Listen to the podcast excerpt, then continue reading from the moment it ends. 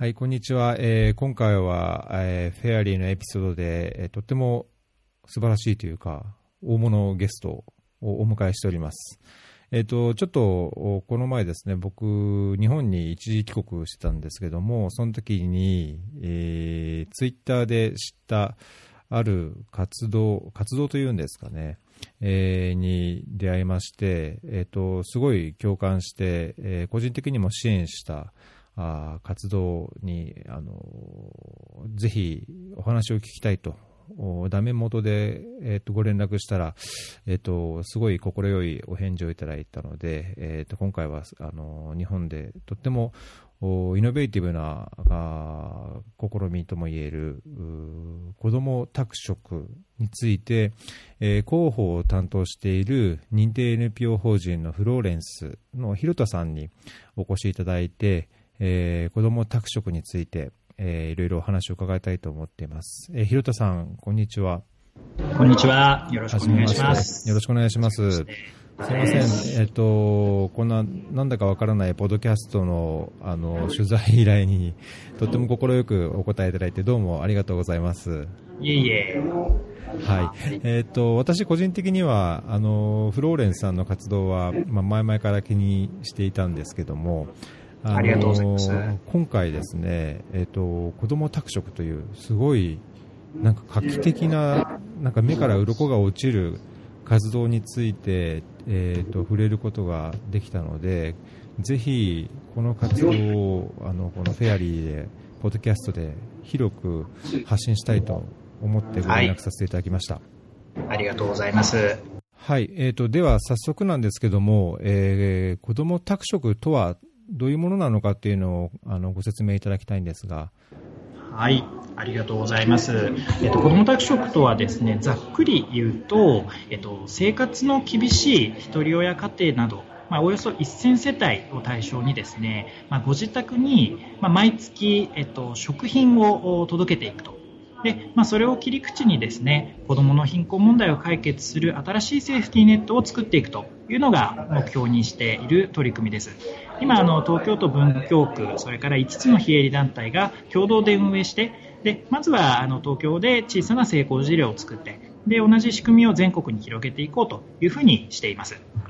はい、なるほど。えっと、では、あの今回支援するにあたって対象となるその子どもたちのその実情というのはどのようなものがあるんでしょう？はい、ありがとうございます。あの、まあ、子供の貧困というふうに言われてですね、え、日本に子供の貧貧困の子供たちがいるのというふうに思われる方も多いかなと思うんですけれども、あの、今ですね、えー、この2015年の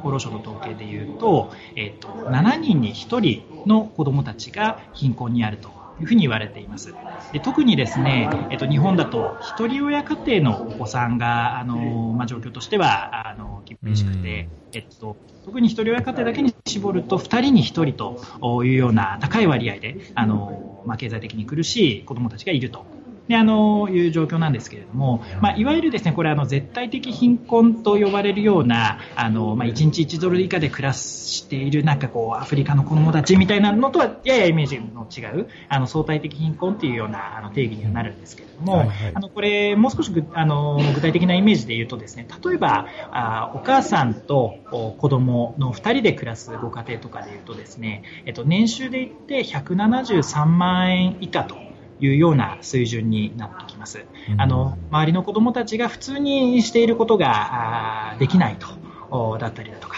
あるいはこうなかなかこう大学進学をして、えっとまあ、職についてというのがこう難しかったりというようなあの生活になってしまうというようなご家庭のイメージを持っていただけるといいかなと思います。うんなるほど。あのそのような子どもたちあるいは世帯に対して、まあ、これまでもいろんな支援のやり方があったと思うんですけども、まあ、一つのは行政が主導してやる、まあ、生活保護だったりそのいろんな子どもの支援があると思いますし NPO の活動もあると思うんですがこれまでのそのそういう子どもたちへの支援の方法が良かったのか悪かったのかあるいは何か課題があるとしてこのような子ども宅食っていうような活動が始まったって何かしらこう過去の経験から学ぶものみたいなのはあるんでしょうか？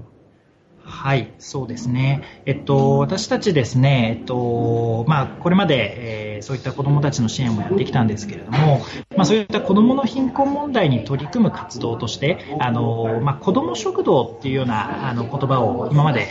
聞いたことのある方もいらっしゃるかなと思うんですけれども、今全国でですね、そういった生活の厳しいご家庭の子供たち向けに、無料の食堂を開こうという取り組みが、あの、開催されています。実は我々フローレンスも過去ににあのそういった子ども食堂をあの開催していたことがあるんですけれども、そうなんですね。そうなんです。で、あの実はえっと今回の子ども宅食はですね、そのフローレンスで開催していた子ども食堂の反省からあのまあ、来ているという側面もあります。というのがですね、えっとまあ、我々えっと過去に開催した子ども食堂で、大体50世帯ぐらいのご家庭にご参加いただいたんですけれども、あのその時にですね、えっとどう考えてもまあこのご家庭は支援が必要だろうというご家庭はですね、あの、50世帯のうち1世帯しかなかったんですね。はい。で、あの、まあ、もちろんその我々がそれを、まあ、わからなかったという可能性もあるかとは思うんですけれども、それにしてもですね、やっぱりその貧困家庭の子どもたちを支援しようという取り組みで50分の1というのは、なかなかこう支援効率としてどうなのかというところがあります。で、まあ、その背景いろいろあるんですけれども、まあ、一つはですね、えっと、我々民間の事業者ですので、あの、まあ、その支援が必要なご家庭がどこにいらっしゃるっていうのを網羅的に把握しているわけではないんですね。まあ、その中で、ま、チラシを貼ったり、ポスターを貼ったりしても、なかなかそのの支援を本当に必要とするご家庭に告知が届かなかったりだとか、あとはですね、えっと、やっぱりこう無料の食堂なので来てくださいみたいなことを言うとですね、あの、まあ、ちょっとなんかそういうところに参加してるっていうふうに周りの人から見られるとどういうふうに思われるんだろうみたいなことを気にされるようなご家庭もあったりとかして、なかなか、あのあの来ていただけないっていうようなあ側面もあるんじゃないかなというのが課題感としては持っていました。であのまあ、そういったですね特にそのどこに支援が必要なのかという情報を、まあ、民間の事業者は持っていないんですけれども、まあ、唯一それを把握しているのが行政なわけですね。であの行政もですねあのしっかりといろいろな支援のメニューを揃えているんですけれどもただですね、えーと、例えばじゃああの行政の支援を受けようと思った時にじゃあそれの詳細をですね書かれた、まあ、プリントとかを読むんですけれどもも、やっぱりすごく漢字が多くて、なんかすごく難しいあの内容になっていて、それをまず読み解かなくちゃいけないとか、じゃあ、あの、一人親家庭のお母さんが平日の昼間に仕事を休んで、えっと、役所の窓口に行って、じゃあ、あの、もしかしたら近所の人の目があるかもしれない中で、あの、支援の、福祉の支援の窓口で申請をしてっていうのはですね、やっぱりすごくハードルが高いということがあります。うんであのそういったですね、まあ、行政の網羅的なあのリーチができるっていう側面と、まあ、民間の小回りの利く支援ができるっていう側面をなんとかうまく掛け合わせてあのいい取り組みにつなげられないかなというのがあの実は子ども宅食の、まあ、背景にある問題意識でもありました。なるほど。え具体的に子ども宅食で、え、ー、と、家庭に食事を届けるということだと思うんですけども、はい、どのようなものを、はい、えー、どれぐらいの頻度で、どういう形で、はい、あのお届けすることになるんですか？はいえっと、子ども宅食ではですね、えっとまあ、今回、えっと、東京都文京区に住む、えっと、児童扶養手当、それから就学援助を受給しているおよそ1000世帯を対象にしています。で、まあ、この対象世帯がですね、えっと、定期的に役所から受け取る、まあ、書類があるんですけれども、まあ、そこにあの子ども宅食の、まあ、告知のチラシを同封する形でですね、まあ、その支援対象の全ての世帯に告知が確実に行き渡るような仕組みになっているんですね。なるほど。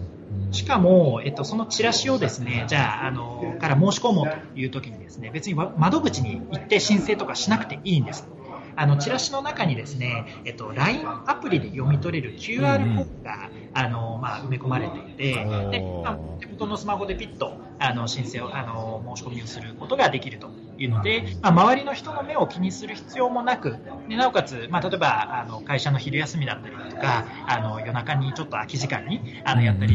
申し込んだりするとかっていうのができるっていう意味ですごくハードルが低く、まあ、申し込みができる、ね、まあ、一つの特徴ですね。であのじゃあ実際に申し込んだご家庭に対してはですね、あの初めの半年間は2ヶ月に一度、それ以降は毎月ですね、大体10キロぐらいあの食品のパッケージをお届けしていくんですね。あの例えばお米だったりだとか、あのまあ、調理しやすいレトルト食品だったりとか、お菓子だったりとかの子供たちが喜ぶようなお菓子だったりとかになるんですけれども、まあ、その届けるときにですね、あのお母さんこんにちはと、あの最近どうですかみたいな感じでお届けするスタッフが、まあ、ちょっとお母さんとお話をして、でちょっとあのー、まあ、このご家庭、まあ、その会話の中を、会話を通してですね、ちょっともしかしたらこのご家庭すごく今大変な状況なのかもしれないなっていうところが、もしかしたら見えてくるかもしれないだったり。あとはですね、えっとまあ、利用のお申し込みを先ほど言ったように、LINE の窓口で、えー、申し込み受付をするので、はい、まあ、そのえっと、LINE の窓口をですね、えっと、そこから、えっと、生活相談ができるようにしてあげたらいいんじゃないかと。おなるほど。つまり、これまでの生活相談というのはもう、さっきも言ったように、平日の昼間に役所に行って相談をするっていうものだったのを、LINE 上で、ちょっとこういうことに困ってるんですっていうようなことをできるようにしたらいいんじゃないかと。いうような形で、まあ、それぞれのご家庭の、まあ、あの、すごくこういったことに困ってるんですよっていうのを、まあ、そのお届けする時の会話だったり、LINE 上の窓口なんかで、あの、しっかり事前に察知をして、で、本当に大変な状況に陥る前の段階で、えっと、支援を届けていく。まあ、例えばですね、あの、このご家庭本当に厳しいという状況なのであればですね、えっと、まあ、あの、役所の、まあ、また別の部署の、あの、生活保護の窓口に、まあ、つないで、ケースワーカーさんを派遣していただいたりだとか、ああるいはですね、じゃあこのご家庭ちょっと、あの、あじゃあ、うちちょっと最近子供の勉強が、あなかなか、あの、こうね、塾にも通えないので、あの、通える余裕もないので、なかなか大変なんですと。いうことであればですね、まあ、実は今回その子ども宅食を運営している6つの団体のうちの1つがあのキッズドアといってですね、えっとまあ、子どもたち向けの無料の学習塾を運営していたりするんですけれども、まあ、そういったところのこうご案内をお知らせしたりだとか、あまもしくは別にあの運営団体6つに限らずですね、まあ、あのこのこういった NPO が支援をやっているので、あのよかったらあの担当者に連絡を取ってみませんかというような形でご紹介したりとかですね、まあ、そういった形で、実は子ども宅食という、まあ、食品の支援をしていく、食べ物の支援をしていくんですよという、まあ、あの、名前をしているんですけれども、まあ、本質的にはですね、食品の支援、それ自体よりもですね、えっと、そういったいわゆる、えっと、ソーシャルワークにつなげていくというのが、あの、我々が一番目指しているところです。なるほど。それはすごい興味深いですね。まあ、なかなか行政がやっぱり、あのできにやりにくいところというか、あの例えば生活保護でも補足率が低いとか、あなかなかその、なんですかね、家の敷居をまたいでまで状況を把握するっていうのは結構現実的には難しいところがあると思うので、そういう宅食っていうサービスを通じてそこに入っていくっていうのは非常に興味深いですね。ちなみにこの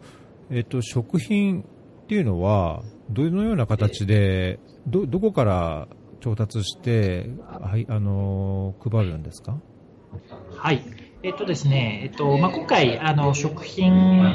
配配送する食品に関してなんですけれども、えっと、基本的には、えっと、いろいろな企業さんからの寄付を中心に調達をしています。であのまあ、一部はですね、えっと、チャリティーとして、えっとまあ、純粋な寄付としていただいていたりとか、まあ、一部はですね、えっとまあ、企業の側で作りすぎてしまったあのものをご寄付いただくっていうようなケースもあるんですけれども、あのそれがあのいろいろなケースで、えー、ご寄付をいただいて、えそれをお届けしているという形で、まあ、今お名前出せるところで言うと、えっと、飲料メーカーのキリンさんだったりだとか、あとあの防災備蓄を作られているアルファフーズさんだったりというような、はい、会社さんからご提供をいただいています。で、あとはですね、場合によっては、あの、まあ、栄養価のバランスなんかを考えて、まあ、追加で購入をして、え配送していくっていうケースもありますし、あとはですね、えっと、まあ、ちょっと先ほどもご紹介したように、今回ですね、えっと、まあ、かなりこう、いわゆる常温保存が可能な食品というのが、あの、配送の、まあ、対象になっているんですけれども、えー、まあ、リスクで言えばですね、やっぱり生鮮食品、お肉だったり、お野菜だったり、お魚だったりっていうのをお届けできた方が、まあ、栄養価的には、あの、望ましいかなとは思うんですけど。そうそうでしょうね。うんただやっぱりですね、生鮮食品をお届けしようと思うと、温度管理とか、あの、衛生管理の側面ですごく大きな金額の投資が必要になってくるので、まあ、初年度はですね、まず、あの、生鮮食品はやらずに、あの、常温管理ができる食品を、おまずお届けしていくという方針で進めています。うんなるほど。まあ、それを先ほどおっしゃったように、その行政と一緒にやっていくということですけども、ななぜ文京区まあ、他にいろいろあるじゃないですか。そうですね。まあ、ななぜその中で文京区でやることになったんでしょう。そうですよね。あの、おそらくですね、文京区っていうふうに聞くと、あの、あまりこう、子供の貧困っていうイメージがない、あの、むしろ裕福な、あの、ご家庭の多いイメージがあるかなと思うんですけれども、えっ、ー、と、まあ、今回ですね、実はあの、私も、フローレンスの代表の熊崎がですね、えっ、ー、と、成沢文京区長と、もともと、あの、知り合いで、で、あの、まあ、こういった取り組みをやりたいんだということをですね、まあ、あの、お互いちょっとこう、構想みたいなのを持っていて、で、あの、ちょっとお話ししたときに、あの、これはすごくいいじゃないかと。で、ぜひやりましょうという形で意気投合したっていうのが、あの、一番最初のきっかけでした。なので、あの、特に文京区にあの絞って、ぜひここからやろうというような話ではなく、たまたまだったということではあるんですけ、ただですね、まあ、一つポイントがあります。それがですね、あの、まあ、もちろん理想を言えば、あの、もっと本当に厳しい、生活の厳しいご家庭の多い地域で、あの、展開できればいいなというのは思ってはいるんですけれども、まずはですね、えっと、できるところから始めるというところです。まあ、つまりですね、こういったその行政と民間の事業者があの連携して取り組んでいく事業というのは、やっぱりなかなか行政、特に行政の側がですね、ハードルが高くて、うん、ちょっとなかなかやりづらいな、ちょっと難しいな、ねうんうん、あの悪いケースすごく多いんですね。でただ逆にですね、例えば文京区であのこういった取り組みをやったぞと。で、それがすごくうまくいったぞという成功事例を作れればですね、あの、いろいろな地域の行政で、じゃあうちでもこういうことをやってみようというふうに、あの、前例が一つあれば横展開がしやすいというような側面もありますので、あの、まずは文京区で小さな成功事例を作って、それをいろいろな地域に展開していきたいなというふうに思っています。なるほど。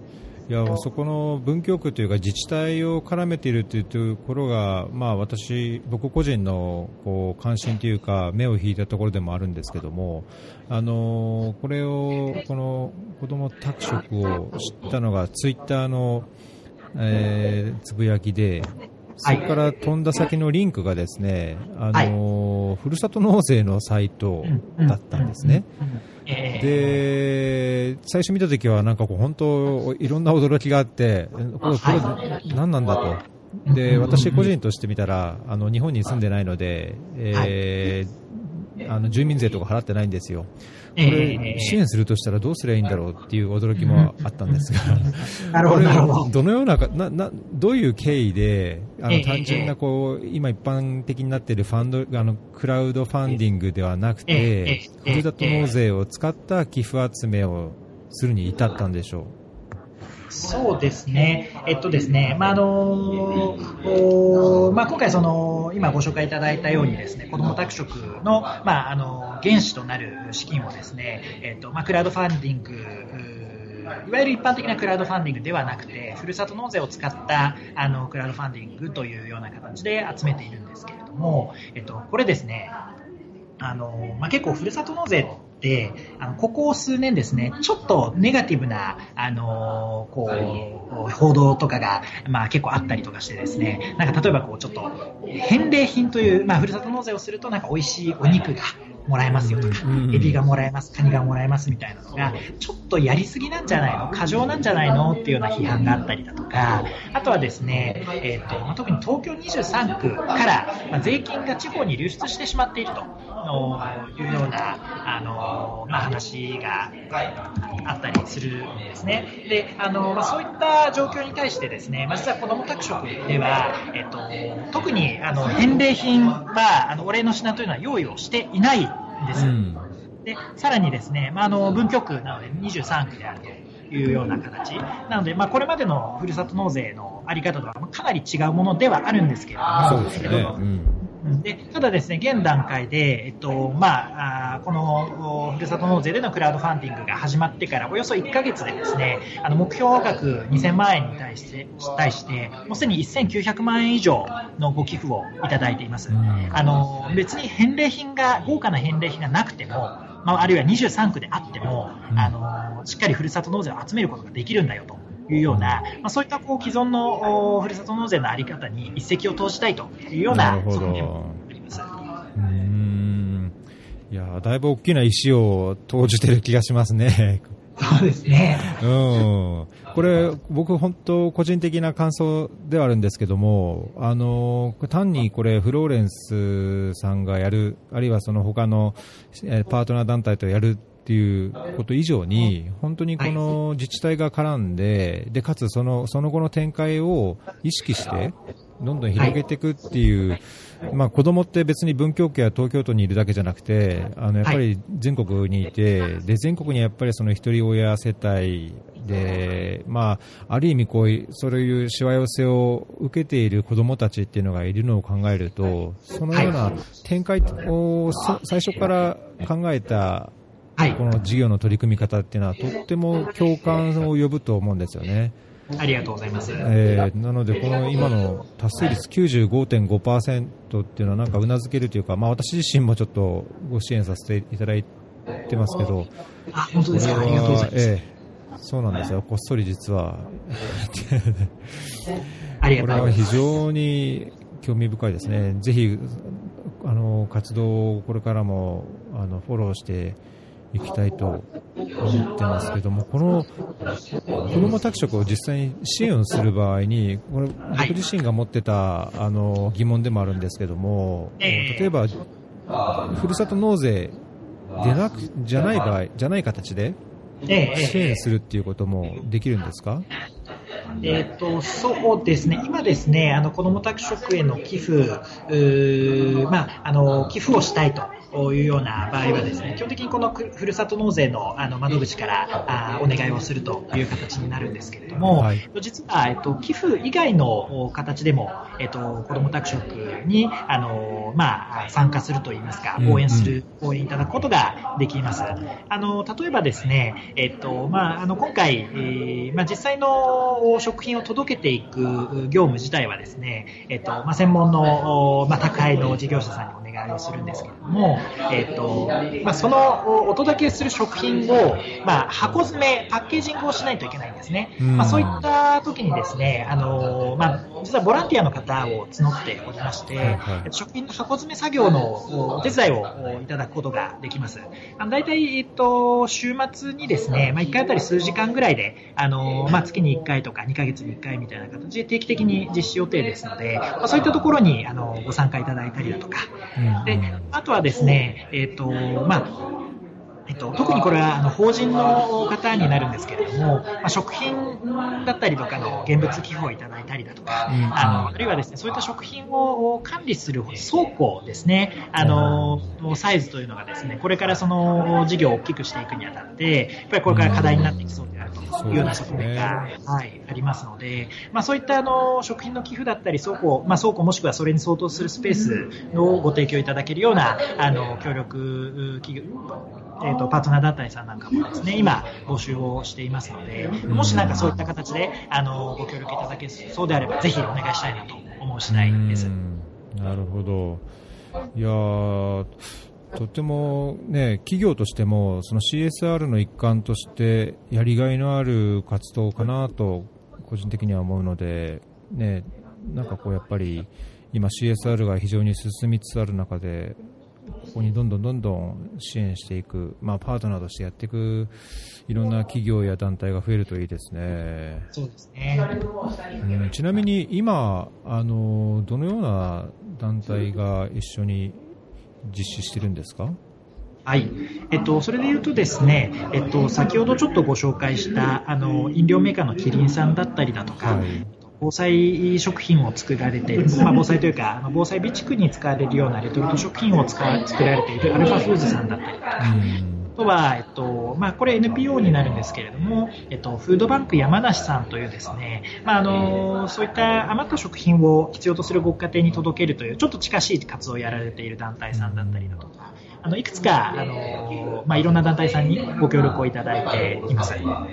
どこれはじゃああの、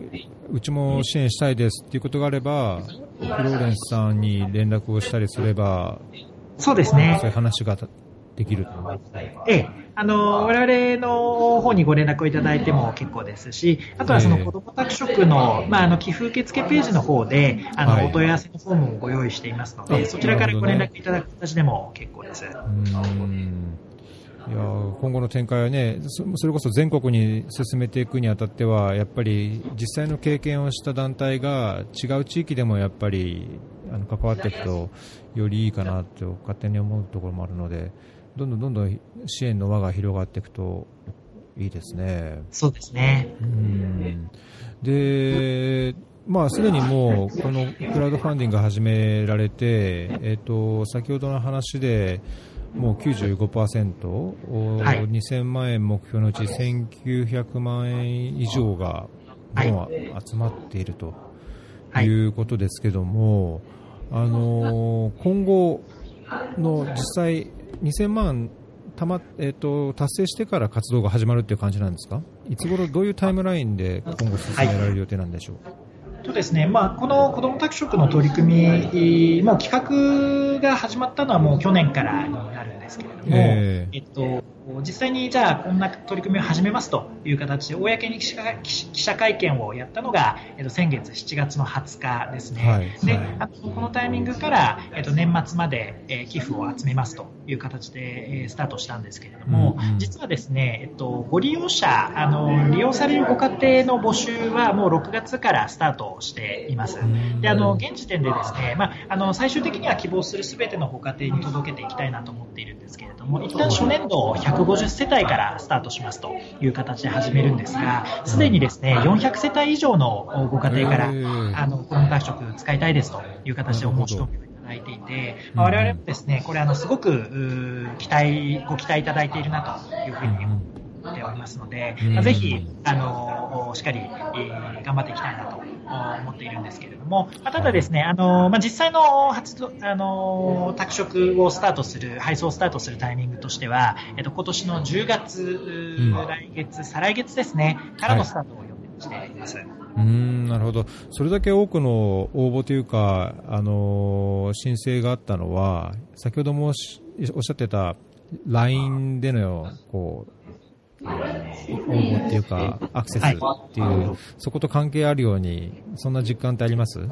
そうですね。あの、間違いなくその側面はあると思います。実は、あの、ご応募いただいている方のうちですね、9割以上が、やっぱり LINE から、LINE のアプリから。そこまで一応把握してるんですね。ですね。はい。で、あの、まあ、今ですね、えっと、こう、なんていうんでしょうか。特にその、一人親家庭のお子さんとかだと、やっぱりお母さんがすごく長い時間頑張って働いて、あの、いたりとかするので、えっと、お子さんとの、まあ、連絡手段として、スマートフォンが、あの、すごく必須であるというような、ほぼライフライン化してしまっているっていうような側面もあってですね、あのすごくいろんなごあの多くのご家庭で、あのまあ、スマートフォンだったり、LINE だったりとかっていうのが日常的に使われているっていうようなあの側面も大きいんじゃないかなと思っています。でちなみにですね、あの実際にはあのとはいえスマホを持っていないよというご家庭もあるかなと思いますので、はい、それ以外でのお申し込み、まあ、郵送だったりだとかお電話だったりとかっていうのでのお申し込みもあの受け付けています。これ実際に運営していくのっていうのはあの難しいっていうあのチャレンジングなところもあるのかなというのを個人的には思うんですけども、はい、その一つが、はい、あのこの子ども宅食の特徴でもある、えーと、食べ物を届けた時のこの世帯とのコミュニケーションというか、まあ、それを入り口として、えーとその問題の根っこにこうアプローチするというか、あのさらなる支援につなげたり、はい、まあ、セーフティーネットとして大きな問題になる前にあのあそこに取り組むというところが非常にいいところでもあり難しいところでもあるとは思うんですけどもこの宅配する方をトレーニングしたりあるいはその特別な、なんていうんですかねこう、コミュニケーションの取り方とか、はい、例えば社会福祉士とか、なんかそういう 社会活動をする人であれば、なんかこう質問の仕方をこういろいろね自治研修したりとかってあると思うんですけど、何か宅配する方を個別にトレーニングしたり、特定の人を使うというような方法は考えられてるんですか、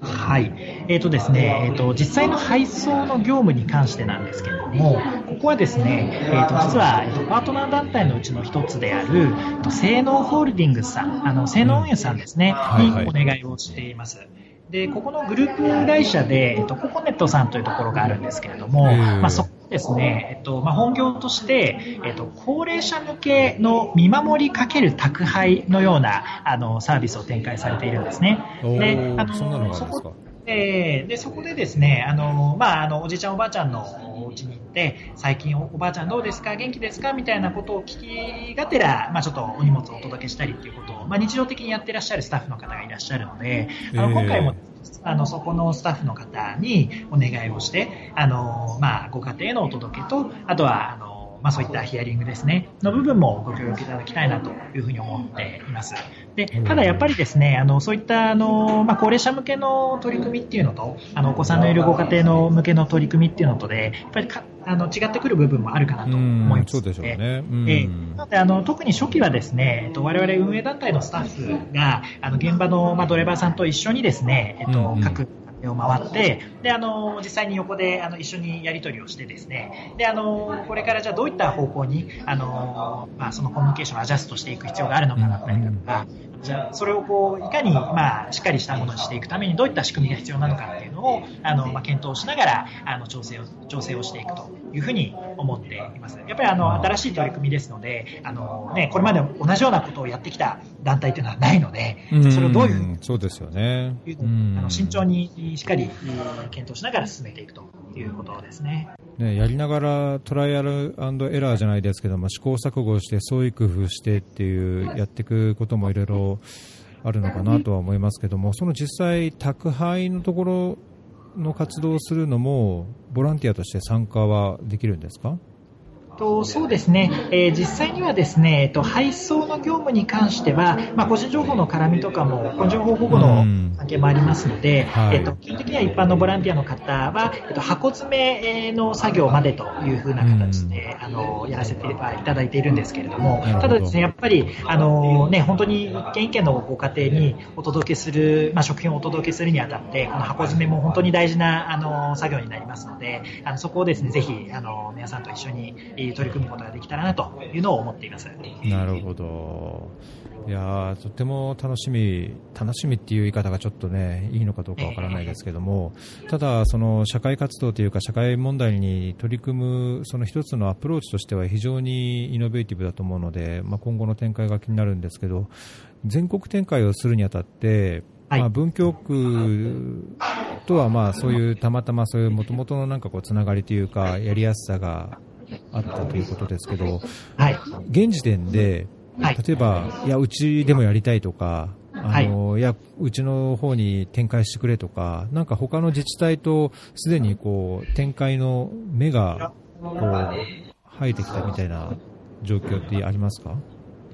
とそうですね、えっとまあ、とはいえ、ですね、まあ、現時点ですでにあの あの、まあ、宅配が始まっているという状況でもないので、うん、まあ、そのまずはあの文京区でしっかり成功事例を作るところからというところにはなるんですけれども、うん、あのまあ、とはいえ、ですね、まあ、これからあの、まあ、将来的にあの他の自治体に展開していくにあたって、もうこれはあの他の全国に広げていくものなんだよということを前提にですね、運営団体各所とあの、まあ、いろいろな検討を進めているというところと、あとはですね、やっぱりあのやってみないとわからないという側面も多いかなと思いますので、でね。うん、なので、まあ、おそらくですね、あの将来的に展開していくにあたってはいろいろな課題だったりだとか、あのチャレンジがあるんだろうなというふうには思うんですけれども、まあ、まずは文京区でしっかりやっていって、その中で見えてくる課題だったりとかっていうのを、あのまあ、全国展開にあたって参考にしていく。あのというところと、あとは、あの、とはいえですね、あの、文京区の状況と他の地域の状況というのはまた全然違ってくると思いますので、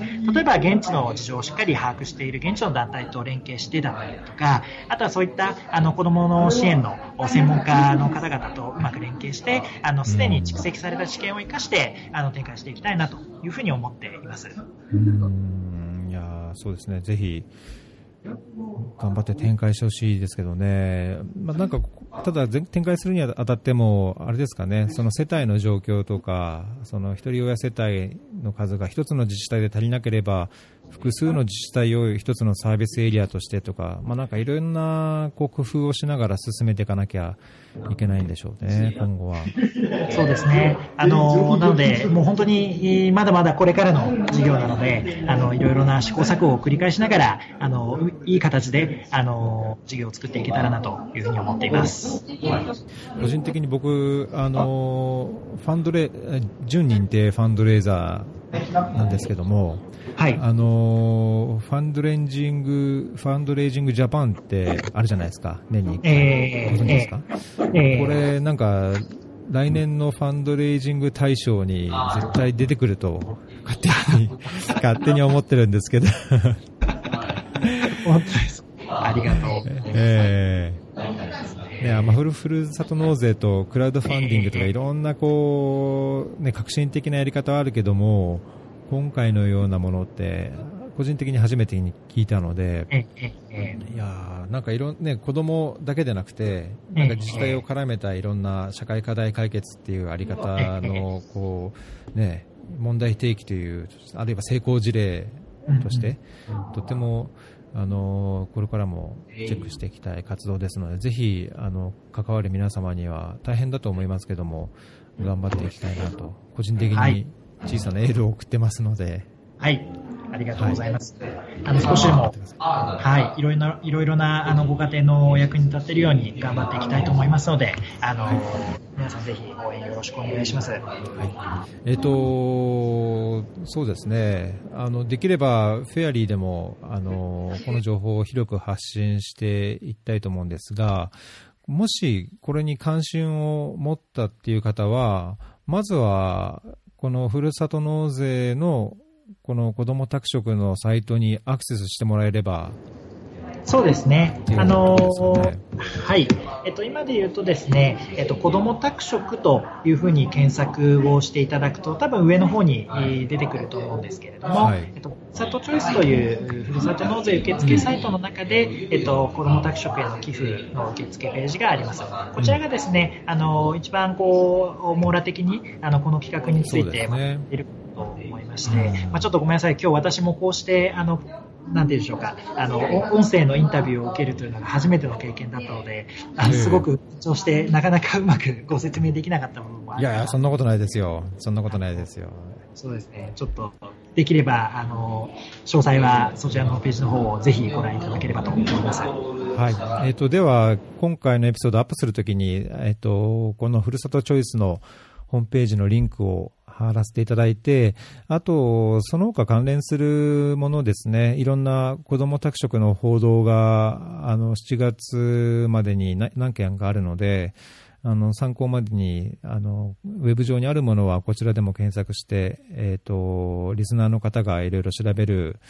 素材となるように、あの、そうですね。っておきます。はい。